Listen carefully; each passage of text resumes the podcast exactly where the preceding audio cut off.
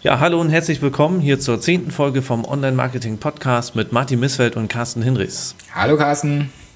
Hallo Martin.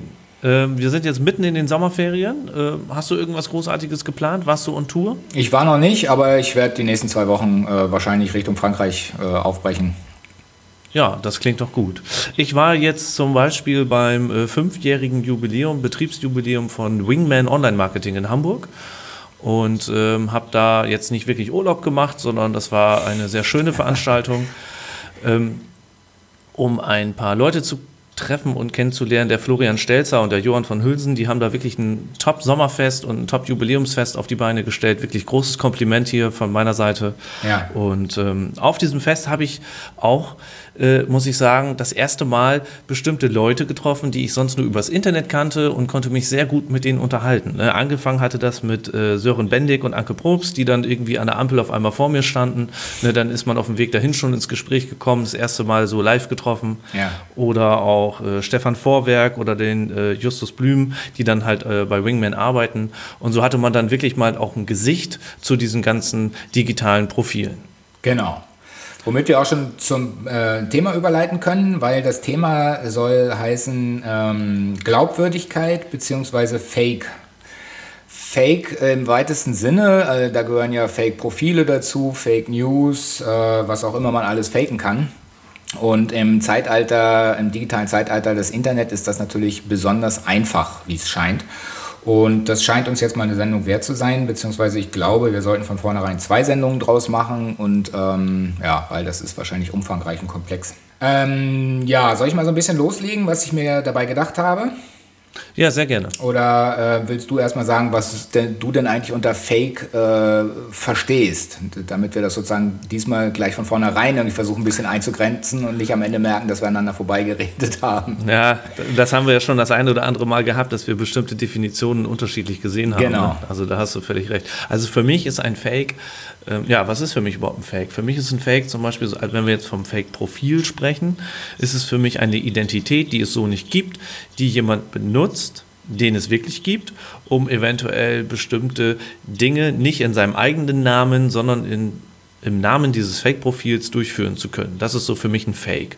Äh, mit welcher Absicht oder so, das sei erstmal noch dahingestellt, aber das ist so für mich erstmal, ja, das ist für mich das klassische Fake. Genau.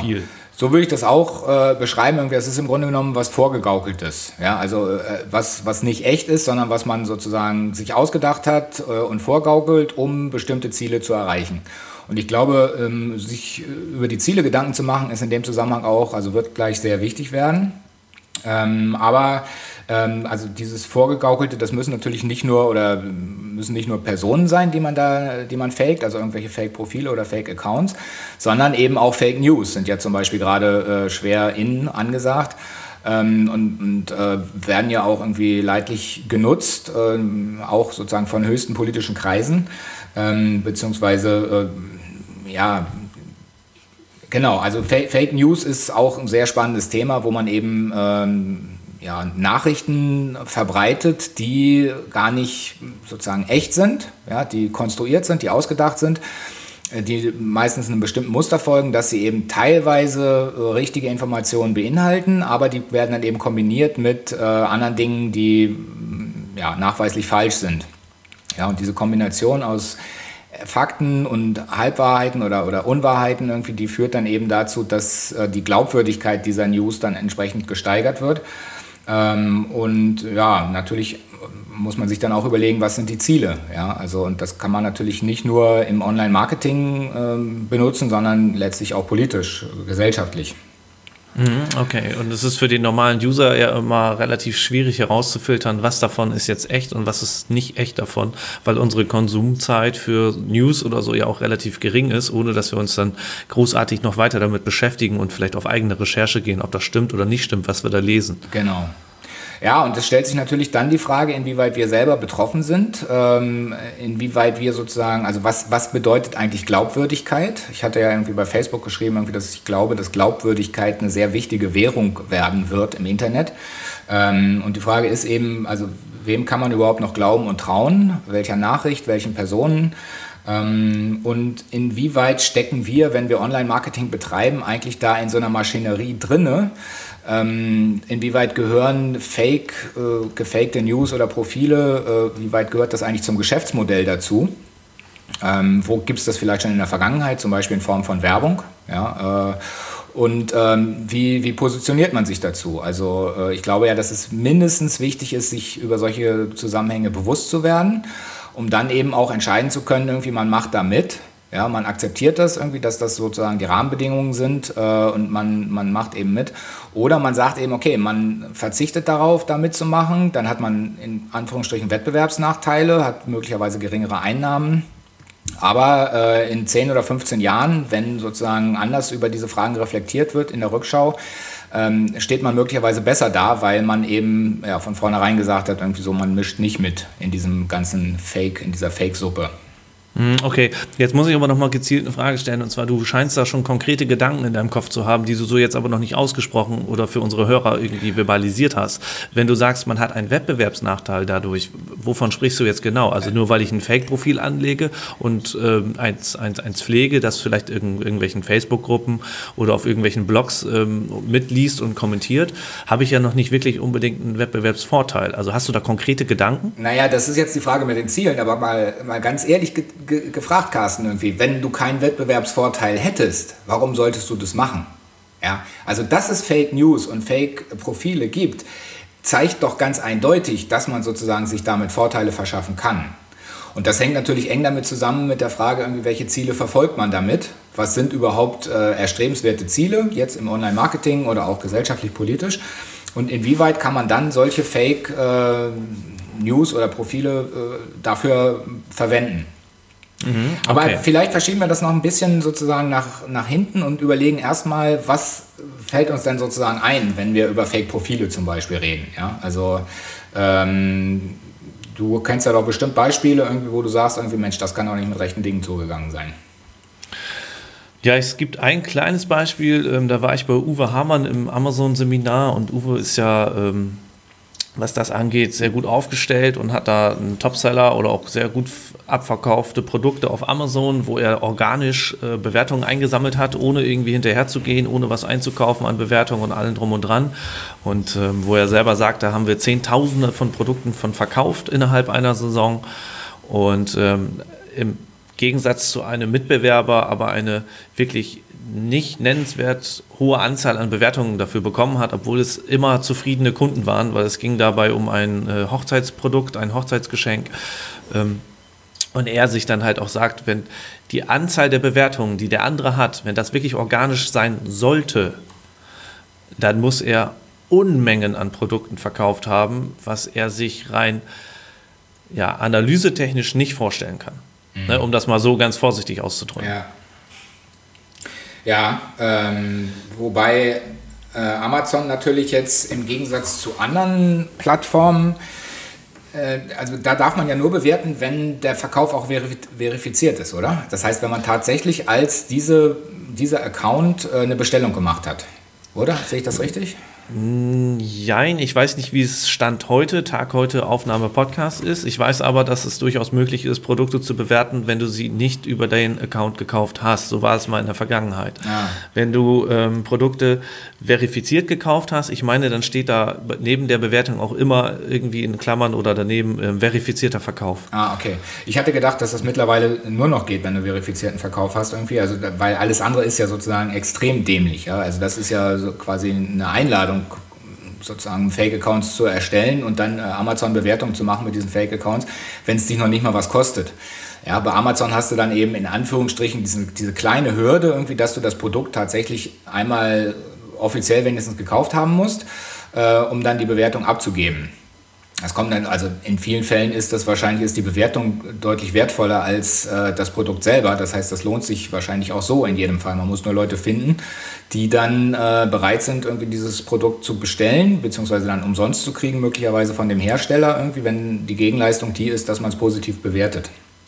Ich glaube auch, da gibt es entsprechende Facebook-Gruppen, äh, die genau das sozusagen promoten, irgendwie, die genau die Connections herstellen, wo man sich eben anmelden kann und sagen kann, irgendwie, ich habe hier ein Produkt, ich möchte gerne 30 Bewertungen haben, welche Leute wollen es umsonst zugeschickt bekommen oder welche Leute wollen es kaufen und kriegen den Preis dann erstattet irgendwie und geben dafür eine positive Bewertung ab. Das ist ja ein Riesenbusiness.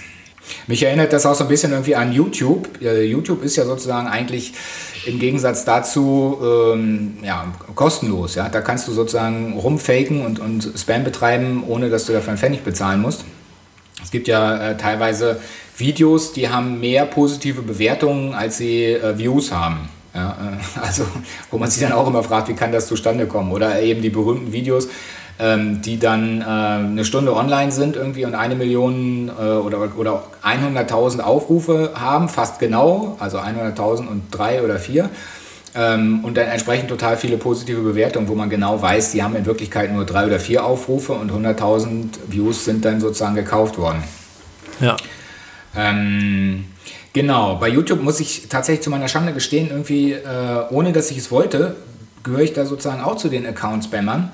Ähm, weil es nämlich eine Zeit gab, wo ich ähm, quasi mit jedem Google-Profil äh, sozusagen einen YouTube-Kanal bekommen habe und mit jedem YouTube-Kanal entsprechend auch ein Google-Profil. Und ich habe ähm, ja, schon mehrere YouTube-Accounts, ich würde mal schätzen so insgesamt 20 mittlerweile, was, daran, wow. ja, was einfach damit zu tun hat, dass ich mir gesagt habe, okay, wenn ich ein Projekt mache über das Thema Brillen, dann will ich auch einen YouTube-Kanal haben, wo ich die Videos zum Thema Brillen zeige. Ja, und dann habe ich eins über Mikroskope. Das soll aber nicht auf dem Brillenkanal, sollen da die Videos zu sehen sein, sondern auf einem Mikroskop-YouTube-Kanal. Das macht ja Sinn, ja, das ist ja inhaltlich auch logisch. Aber letztlich führt das natürlich dazu, dass ich äh, einen Haufen verschiedener YouTube-Kanäle habe, die auch alle eigene Videos haben. Ähm, aber ich kann das natürlich nutzen, indem ich immer hin und her switche von Account zu Account und dann positive Bewertungen jeweils beim anderen hinterlasse. Also ich kann selber auch irgendwie bei einem neuen Video erstmal 20 positive Bewertungen äh, reinfaken. Mache ich nicht aber mehr, habe ich eine Zeit lang versucht, bringt aber fast nichts. Also insofern mache ich das nicht mehr. Aber das ist jetzt ja die Frage, ist das auch schon Fake, was du dann machst, oder ist das kein Fake? Wenn ich mir überlege, dass wir vorhin ja gesagt haben, Fake ist im Grunde genommen, das also die Definition für uns beide war ja, man gibt sich für jemanden aus, der man nicht ist. Ja. Wenn du jetzt aber 20 ähm, YouTube-Kanäle hast, wo du auch immer als reale Person hinterstehst und als Produkt oder als Webseite, ja. dann tust du ja eigentlich nicht so, als ob du jemanden wärst, der du nicht bist. Das stimmt. Ähm, ist, das, ist das für dich schon Fake? Wenn du dann mit deinen eigenen ähm, Kanälen bei dem anderen sagst, Mensch, das gefällt mir? Mm, naja, sagen wir mal, es ist mindestens grenzwertig. Im Grunde ist es kein Fake. Äh, ich glaube auch deswegen nicht, weil man muss ja für jeden YouTube-Kanal eine Mobilfunknummer hinterlegen. Also zumindest wird das bei mir ständig nachgefragt. Und ich habe da tatsächlich 20 Mal meine eigene äh, Mobilfunknummer hinterlegt. Also insofern ist das auch äh, für YouTube oder Google transparent, dass dieser Kanal von jeweils derselben Person betrieben wird. Und insofern ähm, würde ich das jetzt nicht unbedingt als Fake bezeichnen. Ja, also, äh, aber es ist eben grenzwertig, ja. Also weil natürlich könnte ich das sozusagen vielleicht auch noch anders ausnutzen. Hm, okay. Mhm. Gut, aber dann kommen wir doch nochmal jetzt schließlich zum Thema Facebook und diesen ganzen Facebook-Gruppen. Du hattest irgendwie in der Einleitung äh, vor der Sendung noch ganz kurz was zu, zu, einem, zu einer Facebook-Gruppe mit Digistore erzählt. Willst du das nochmal kurz wiederholen? Mm, ja, äh, es geht jetzt gar nicht um die Plattform Digistore, sondern es geht darum, ähm, dass ich äh, verschiedenen ja, ja, mhm. Facebook-Gruppen beigetreten bin, die sich zum Thema Online-Marketing und Vermarktung von digitalen Produkten beschäftigen. Ja. Und ähm, da du ja selber weißt, dass ich da auch ein bisschen tätig bin, das hatten wir ja schon mal, ähm, habe ich mal geguckt, Mensch, was passiert denn in solchen Gruppen? Schnüffelst du mal rein, guckst du mal rein. Und äh, tatsächlich, das ist, äh, also viele dieser Gruppen sind eigentlich nur so Fliegenfallen. Ne? So, da sind ganz viele Leute drin, die haben digitale Produkte, bewerben aber nur ihr eigenes und posten es immer da drin. Und äh, im Grunde genommen ist keiner da, um äh, Produkte eines anderen zu bewerben oder irgendwie eine Kooperation einzugehen, sondern da wird jeden Tag immer nur äh, rausgehauen, wie du ganz schnell äh, 1000 Euro am Tag verdienen kannst mit diesem Videokurs. Und äh, dann dauert das auch keinen Tag, dann kriegst du die ersten Private Messages, ähm, wo die dir dann vorgaukeln, sie hätten sich mit dir beschäftigt und fragen dich irgendwelche Sachen, wo du denkst so, ja, wenn du einmal auf meinem Profil gewesen bist, dann hättest du gesehen, dass es überhaupt nicht sein kann. So, dann aus dem Messenger heraus siehst du ja immer nur diese kleinen Profilbilder, dann gehe ich ja dann immer gucken, Mensch, wer ist das? Habe ich vielleicht sogar gemeinsame Freunde mit dieser Person? Ähm, ganz oft nein, weil es liegt einfach daran, dass es dann ein schlecht abfotografiertes ähm, Profilbild, vielleicht sogar noch aus irgendeinem Prospekt von irgendeinem Einkaufsladen oder sonst irgendwas. Das sind alles Fake-Profile oder 80 Prozent sind wirklich Fake-Profile, die da drin irgendwie tätig sind und die wollen einfach nur irgendwie ihre Reichweite aufbauen, indem sie irgendwelche Affiliate-Links und, und, und Videokurse oder sonst was da drin spreaden und verbreiten wollen. Aber da steckt im Grunde genommen keiner hinter. So, mhm. jetzt ist die Frage, ähm, Warum steckt da eigentlich keiner hinter? Wäre es nicht viel authentischer, wenn der Betreiber dieses Kurses oder auch dieses Produktes es selber machen würde? Ja, das ist eine gute Frage. Ich meine, möglicherweise macht er das selber und betreibt zusätzlich noch 10 oder 20 Fake-Accounts, die in dieser Facebook-Gruppe sich tummeln. Und wenn er selber was schreibt, äh, dann kommen vielleicht 20 andere, die das irgendwie total liken und, und ihn unterstützen und so. Und in Wirklichkeit redet er die ganze Zeit nur mit sich selber. Und ja, was natürlich am Ende irgendwie eine Wettbewerbsverzerrung letztendlich ist, genau, oder nicht? Genau, ja. Ich meine, letztlich läuft es darauf hinaus. Also Fake muss sozusagen einen Wettbewerbsvorteil bringen, sonst würde man es nicht machen. Aber da das so massiv auftritt, scheint es ja tatsächlich viele Wettbewerbsvorteile zu bringen. Ähm, also bleiben wir nochmal beim, beim Thema Facebook irgendwie. Ähm, ich kriege ja auch täglich, ich weiß nicht, fünf, sechs Kontaktanfragen, ja, wo, wo Leute sozusagen sich mit mir befreunden wollen. Und ähm, das ist ja ein Haufen Arbeit. Ja? Also ich gehe dann, ich klicke das dann auch fast immer an, gucke aber in erster Linie sozusagen, was die, also wer den, mit den Leuten auch befreundet ist. Ja, ich gucke dann immer noch irgendwie, ob sie Deutsch sprechen, irgendwie, weil ich mache fast nichts auf Englisch und insofern ist es sehr unwahrscheinlich, dass irgendjemand aus einem nicht deutschsprachigen Land mir folgen möchte, dass das irgendeinen Sinn macht. Insofern, wenn, wenn, wenn er nicht ein deutsches Profil hat, dann fliege ich sowieso immer gleich raus. Ähm, und, aber auch die Methode zu gucken, welche Freunde sind denn bei den anderen, irgendwie ist natürlich grenzwertig, ja. Weil je vertrauenswürdiger die Leute sind, die mit demjenigen befreundet sind, mit, der, mit dem Anfragenden, umso eher bin ich natürlich geneigt zu sagen, okay, akzeptiere ich die Freundschaftsanfrage. Ähm, aber das machen die anderen vielleicht auch. Ja, also ich meine, ich gucke immer, irgendwie ist Karl Kratz dabei, ist Marco Young dabei irgendwie und, und wer ist sozusagen noch äh, mit demjenigen befreundet und wenn die dabei sind, irgendwie, dann sage ich immer, ach, dann wird das schon irgendwie stimmen. Aber Karl und Marco und alle anderen gucken vielleicht auch, irgendwie ist Martin Missfeld in der Liste. Und wenn Martin Missfeld in der Liste sozusagen der Freunde ist, dann ist das schon, wird das schon in Ordnung sein und geprüft sein irgendwie. Aber ist überhaupt nicht. Ja, ich prüfe da letztlich auch nichts irgendwie. Also das heißt, das ist, wenn einer sozusagen dem nur zustimmt, irgendwie ist die Wahrscheinlichkeit relativ hoch, dass eben noch mehr äh, dazu kommen. Ja, dieser Social Proof, den wir eigentlich erwarten durch dieses äh, Gruppending, ja. ähm, der ist eigentlich nicht wirklich vorhanden. Ne? Da brauchen genau. nur ein paar, wie du schon sagst, paar bekanntere Gesichter dabei sein und dann denkt man, okay, den wird man schon kennen. Und dann dauert das manchmal nur eine Stunde, da kriegst du schon irgendwelche komischen Nachrichten. Manchmal warten die aber auch zwei, drei Tage, damit es nicht sofort auffällt. Äh, und dann kriegst du dann komische Nachrichten. Ne? Ja. Wobei du jetzt ja eben gesagt hast, Karl Kratz. Karl Kratz ist da ja nun wirklich ein sehr äh, strenger Verfechter von Anti-Fake-Profilen, der das ja auch immer öffentlich ähm, teilt und auch, ich sag mal, anprangert hat, sich tatsächlich auch die Connections anguckt und die Mühe macht zu recherchieren, wer steckt vielleicht hinter so einem Fake-Profil, um auch die Leute dann irgendwie ähm, ja, darauf äh, hinzuweisen, so sag mal hier, was machst du da eigentlich, was soll das, ähm, wenn du was von mir willst, schreib mich doch bitte mit deinem richtigen Profil an. Mhm. Ja, das stimmt. Ähm, wobei, ich meine, letztlich sind die, die Stories, die er dann sozusagen öffentlich postet, natürlich auch immer sehr unterhaltsam. Äh, und keine Ahnung, ob er sich wirklich die Arbeit macht, irgendwie jede Anfrage äh, derart gründlich zu prüfen oder ob er wirklich nur die, ähm, das nur ab und zu mal macht irgendwie und dann entsprechend sozusagen auch äh, das veröffentlicht. Weiß ich nicht, ja. Letztlich hast du gesagt, irgendwie Social Proof, irgendwie das ist natürlich, ja, wenn man es genau nimmt, würde ich fast sagen, irgendwie fast ein Berufsbild der Zukunft. Ähm, also ich würde jetzt schon total dankbar sein, wenn ich irgendjemanden kennen würde, sozusagen tatsächlich in real life, zu dem ich auch Vertrauen hätte und, die, und diese Person sagt, irgendwie sie prüft mehr oder weniger diese ganzen ähm, ja, Social Media Profile mindestens bei Facebook äh, und wenn und so, dass ich dann, wenn ich weiß, irgendwie, dass diese Person eine Anfrage von mir irgendwie geprüft hat, irgendwie, dann kann ich dem vertrauensvoll sozusagen zustimmen. Aber das ist ein mhm. Beruf für sich, ja, das ist ein Fulltime-Job irgendwie, weil da gibt es ja derartig viele Profile. Aber ich könnte mir vorstellen, dass sowas sozusagen mittelfristig, langfristig durchaus ähm, Relevanz gewinnt. Jetzt muss man sich die Frage stellen, hat Facebook selbst eigentlich einen Vorteil oder ein Interesse daran, dass ähm, Fake-Profile entstehen und vorhanden sind? Ja, weiß ich auch nicht genau. Ich meine, letztlich die Frage ist, was ist sozusagen der, was wäre dann der, der Nachteil? Ja, der Vorteil ist ja erstmal, dass Facebook äh, beziehungsweise alle die großen Konzerne geben ja immer damit an, irgendwie wie viele Milliarden Benutzer sie mittlerweile haben. Das ist ja sozusagen eine ganz, ganz relevante Masse und die ist ja wahrscheinlich auch irgendwie für das Börsen, für den Börsenwert sozusagen ganz erheblich irgendwie, ob die Zahlen weiter nach oben gehen oder ob sie nach unten gehen. Und ähm, letztlich kann das Facebook und YouTube und letztlich allen nur recht sein, irgendwie, wenn die möglichst viele äh, Benutzer haben. Ähm, und Facebook wird das wahrscheinlich nicht weiter äh, verfolgen oder ahnden, irgendwie, wenn da Fake-Profile bei sind, weil wenn sie es konsequent machen würden und die Fake-Profile rausschmeißen, dann hätten sie vielleicht nur noch die Hälfte der, der Benutzer. Ja, wenn sie das veröffentlichen würden, würde der Börsenkurs einbrechen irgendwie und, und äh, Mark Zuckerberg wäre ein armer Schlucker.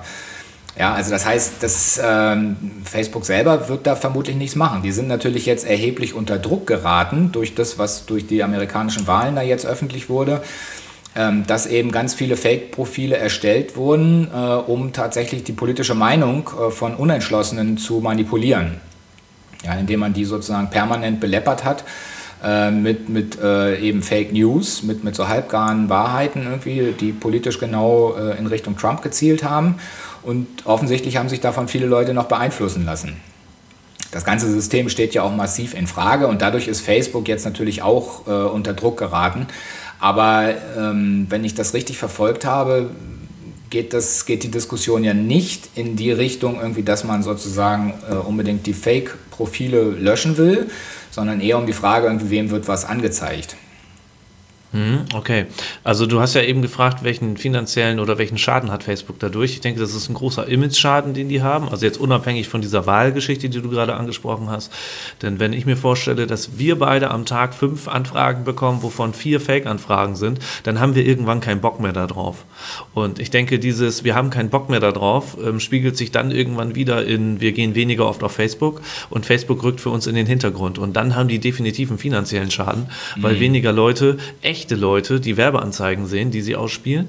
Und ähm, was bringt es letztendlich einem Unternehmen, wenn äh, 20% Fake Profile hinterher die Werbeanzeige sehen, außer dass Facebook sagen kann, äh, hier so und so viel x tausend Leute haben deine Werbeanzeige gesehen, aber von diesen 20 oder, oder diese 20 Prozent sind ja auch niemals in der Lage, das Produkt dieser Firma hinterher zu kaufen. Das ja. heißt, die Conversion ist entsprechend schlecht ja. und das Unternehmen an sich, das Werbung einbucht, äh, erzielt eventuell gar keine Erfolge auf Facebook und sagt dann halt auch, dieser Kanal ist für uns doof. Ja. Ne? So, das heißt, da sehe ich auf jeden Fall den Schaden für diese Plattform Facebook. Okay, also wir haben jetzt irgendwie ziemlich viel über äh, Fake-Profile gesprochen, beziehungsweise auch Beispiele genannt von verschiedenen Plattformen. Ähm, die Frage ist jetzt so ein bisschen, wie erkennt man das denn überhaupt? Ja, also wie, äh, was kann man selber machen? Ähm, wie, wie, wie gehst du zum Beispiel vor, irgendwie, wenn du so eine Anfrage kriegst, wo du nicht sicher bist? Ja, also ich gucke mir als allererstes gucke ich mir mal ähm, das Profil dieser Person an. Jetzt ist natürlich ein, das öffentlich einsehbare Profil nicht immer sehr aussagekräftig. Ich selber habe ja auch meine Listen auf Facebook, wo ich nur bestimmten Leuten bestimmte Inhalte zugänglich mache. Und ähm, so ist halt Nichtsdestotrotz ist dieses öffentliche Profil, was ich sehen kann, für mich immer schon so ein Hinweis. Dann gucke ich mir das Profilbild an. Ne? Also ich sagte ja vorhin, äh, bei dem einen Profil, das sah so aus, als ob das aus irgendeinem Prospekt abfotografiert ist. Wenn ich sowas sehe, da recherchiere ich gar nicht weiter, ähm, dann mache ich dicht. Mhm. Ne? Da, da, dann bin ich einfach so, dass ich sage, alles klar, tut mir leid, auch wenn ich jetzt dir hier vielleicht Unrecht tue, aber für mich macht das einen sehr fakigen Eindruck. Ähm, da möchte ich mich auch gar nicht weiter mit beschäftigen.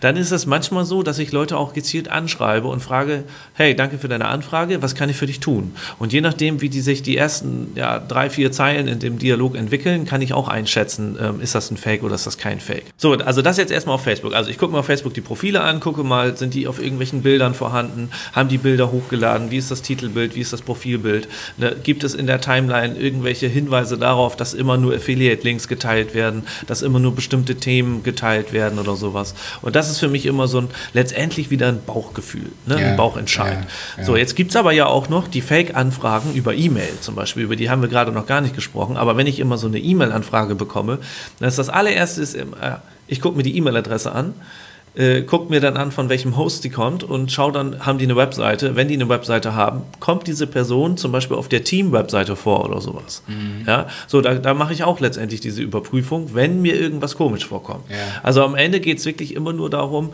zu, äh, zu gucken, kommt mir etwas komisch vor und wie entscheidet mein Bauch? Ja. Das sind so meine Vorgehensweisen letztendlich. Und natürlich, wie wir vorhin schon gesagt haben, hat man gemeinsame Bekannte, war man vielleicht schon mal auf einer gemeinsamen Konferenz oder auf irgendeiner anderen Veranstaltung. Ja. Ja, also vielleicht kann ich noch ganz kurz äh, sagen, was ich mache. Irgendwie, also äh, zum einen gibt es ja diese Möglichkeit mit den Bildern, tatsächlich mit den Profilbildern. Ähm, da gab es immer die Möglichkeit, äh, wenn man einfach mit der rechten Maustaste die Bild-URL kopiert und dann in der Google-Bildersuche eingibt, ähm, also Bildersuche nach Bild, ja, also quasi dieses Bild zu suchen, ähm, dann hat man oft tatsächlich gemerkt, irgendwie, dass es diese typischen Profilbilder sind, die man eben bei Stockfotoanbietern oder wo auch immer äh, kaufen kann. Und die, also dann gibt es das und wenn man weiß, das ist ein Bild von einem Stockfotoanbieter, dann weiß man eben, die Person ist nicht echt.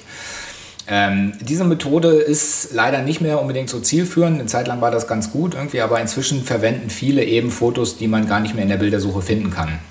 Mhm. Ja, also ähm, woher die auch immer stammen.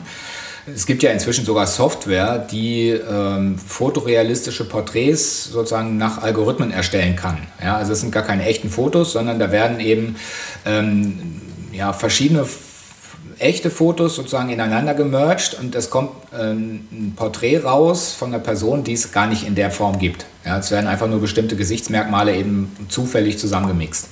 Ja, Funktioniert okay. verblüffend gut, sehen total echt aus, irgendwie richtige Porträtbilder irgendwie und sind aber tatsächlich nur künst, künstlich erzeugt. Also mhm. das über, die, über das Profilbild kriegt man eigentlich nicht raus. Ähm, ich gucke mir dann meistens natürlich auch an, was haben diese Personen denn bisher öffentlich tatsächlich geschrieben irgendwie. Und ähm, auffällig plump ist natürlich, dass viele Fake-Profile einfach versuchen, ähm, also man sieht dann eben, da ist dann praktisch jeden Tag oder jeden zweiten Tag wird genau eine Nachricht gepostet und diese eine Nachricht ist, dass irgendwas geteilt wird aus irgendeiner anderen Timeline. Oft sind das sozusagen so ähm, beliebte Videos oder ähm, Links zu ähm, ja, populären Artikeln oder sowas in der Art. Ähm, das heißt, da merkt man irgendwie, da wird einfach nur versucht, sozusagen die, die Follower oder die Freunde sozusagen bei Laune zu halten, indem man das teilt, was andere auch begeistert hat. Offensichtlich algorithmisch alles und, und natürlich sowas fliegt auch raus. Ähm, tja, und ich meine, ansonsten ist das extrem schwer. Ja? Also wenn man anhand des Profilbildes das nicht klären kann und die Timeline von so einem Fake-Profil so ein bisschen eben zufällig äh, gemischt ist, also persönliche Dinge und ähm, geteilte Dinge und vor allen Dingen auch äh, sozusagen die, die Sprache muss stimmen. Also wenn, wenn ein Fake-Profil irgendwie nur englischsprachige Videos postet, ist das auch irgendwie merkwürdig und auffällig. Naja, und aber letztlich, wenn man ein bisschen intelligent ist als jemand, der ein Fake-Profil betreibt, irgendwie so, dann wird man das wahrscheinlich auch hinkriegen, irgendwie, dass viele Leute drauf reinfallen. Ja, also zumindest ich irgendwie, also weil mehr kann ich dann ja eigentlich auch nicht machen. Ja. Ja, das mit einer Bilder-Rückwärtssuche über die URL, das ist echt ein guter Hinweis. Schade, dass das nicht mehr so gut funktioniert. Ähm, da hast du natürlich recht, wenn man dann sofort sieht, dass es Stockbilder sind oder dass sie auch ganz vielen anderen Profilen benutzt werden. Klasse. Ja. Super Identifikator. Ja, aber wie gesagt, also wenn, wenn jemand sich richtig Mühe gibt und im Grunde genommen als Fake-Profil so auftritt, wie er auch als reale Person auftreten würde, äh, dann hast du keine Chance. Äh, nur dann macht es natürlich auch Hölle viel Arbeit. Ja? Und diejenigen, die sowas betreiben, wollen ja im Grunde genommen möglichst wenig Arbeit haben. Ja? Also es soll ja eine effektive Methode sein, um möglichst rasch und, und erfolgversprechend seine eigenen Ziele irgendwie durchzusetzen. Und zwar auf Knopfdruck und nicht, indem man wirklich Arbeit damit hat. Oft sind das ja auch diese Fake-Profile, die hinterher dann dafür genutzt werden, einen privat anzuschreiben, um irgendwelche Sachen zu verkaufen. Ja. Das ist einfach ja. so. Ja. Ne? Und die ertappen oder die, die entlarven sich ja meistens dann auch selbst. Also wie, wie, ich vorhin schon sagte, das dauert dann meistens nur entweder wenige Stunden oder halt Tage, bis sie einem dann irgendeine Nachricht schreiben, wo man dann direkt wieder auf Freunden klickt und blockiert oder sonst irgendwas. Mhm. Ne? Ähm, das kriegt man ja dann im Nachgang auch relativ schnell raus. Muss man ärgert sich immer, dass man es im Vorfeld nicht gemerkt hat. Ja, ja. Gut, Carsten, ich würde sagen, machen wir an dieser Stelle mal Schluss und reden dann eher in der nächsten Folge nochmal über die Frage, inwieweit wir eigentlich in dieser ganzen Maschine drinstecken und welche, äh, ja, was, was wir uns da bewusst machen sollten und wie wir damit umgehen können. So machen wir das, Martin. Alles klar. Dann äh, bedanke ich mich wieder für deine Teilnahme. Gerne. Und äh, wir hören uns dann in der nächsten Sendung wieder. Genau. Tschüss. Bis dahin. Tschüss.